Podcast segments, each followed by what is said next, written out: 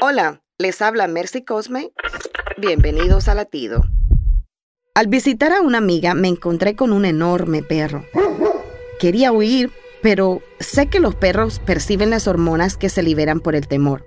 Así que me quedé quieta por unos eternos segundos.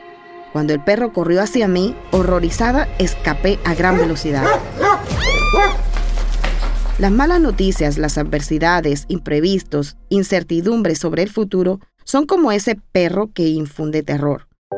Pero Jesús te dice en Juan 14:27, La paz os dejo, mi paz os doy. Yo no os la doy como el mundo la da. No se turbe vuestro corazón ni tenga miedo. No se preocupen ni tengan miedo, pues estás protegido con el escudo divino.